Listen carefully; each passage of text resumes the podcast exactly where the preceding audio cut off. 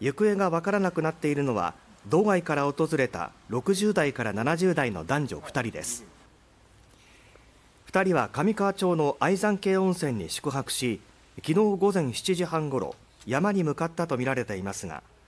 夜になっても戻らなかったため施設の従業員が警察に通報しました。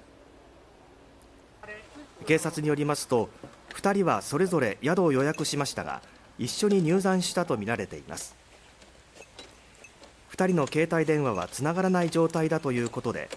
警察が今朝から捜索をしていますがまだ見つかっていないということです。